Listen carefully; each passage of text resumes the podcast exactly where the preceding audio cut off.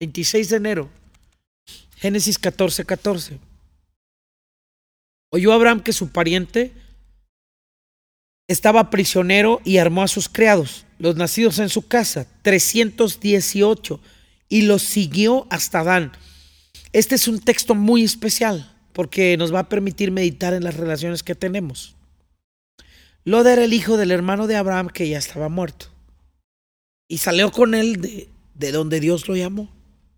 Pero los pastores de Lod y los pastores de Abraham ya no podían habitar juntos, se peleaban. Así que Abraham y Lot decidieron terminar su relación. Y cuando terminaron su relación, en lugar de terminar peleados, en lugar de terminar este, muriéndose, en lugar de terminar nunca más nos vamos a hablar, ellos hicieron lo perfecto, lo correcto. Básicamente, le dijeron, nos vamos a separar tú para la derecha, tú para la izquierda, pero sin rencor, sin dolor y sin ninguna inconveniencia. Hay relaciones que deben terminar por nuestro bien, de las que debemos separarnos para poder hacer el camino que Dios nos ha marcado. Pero tenemos que aprender a terminar las relaciones y cuando se necesite, ayudarnos.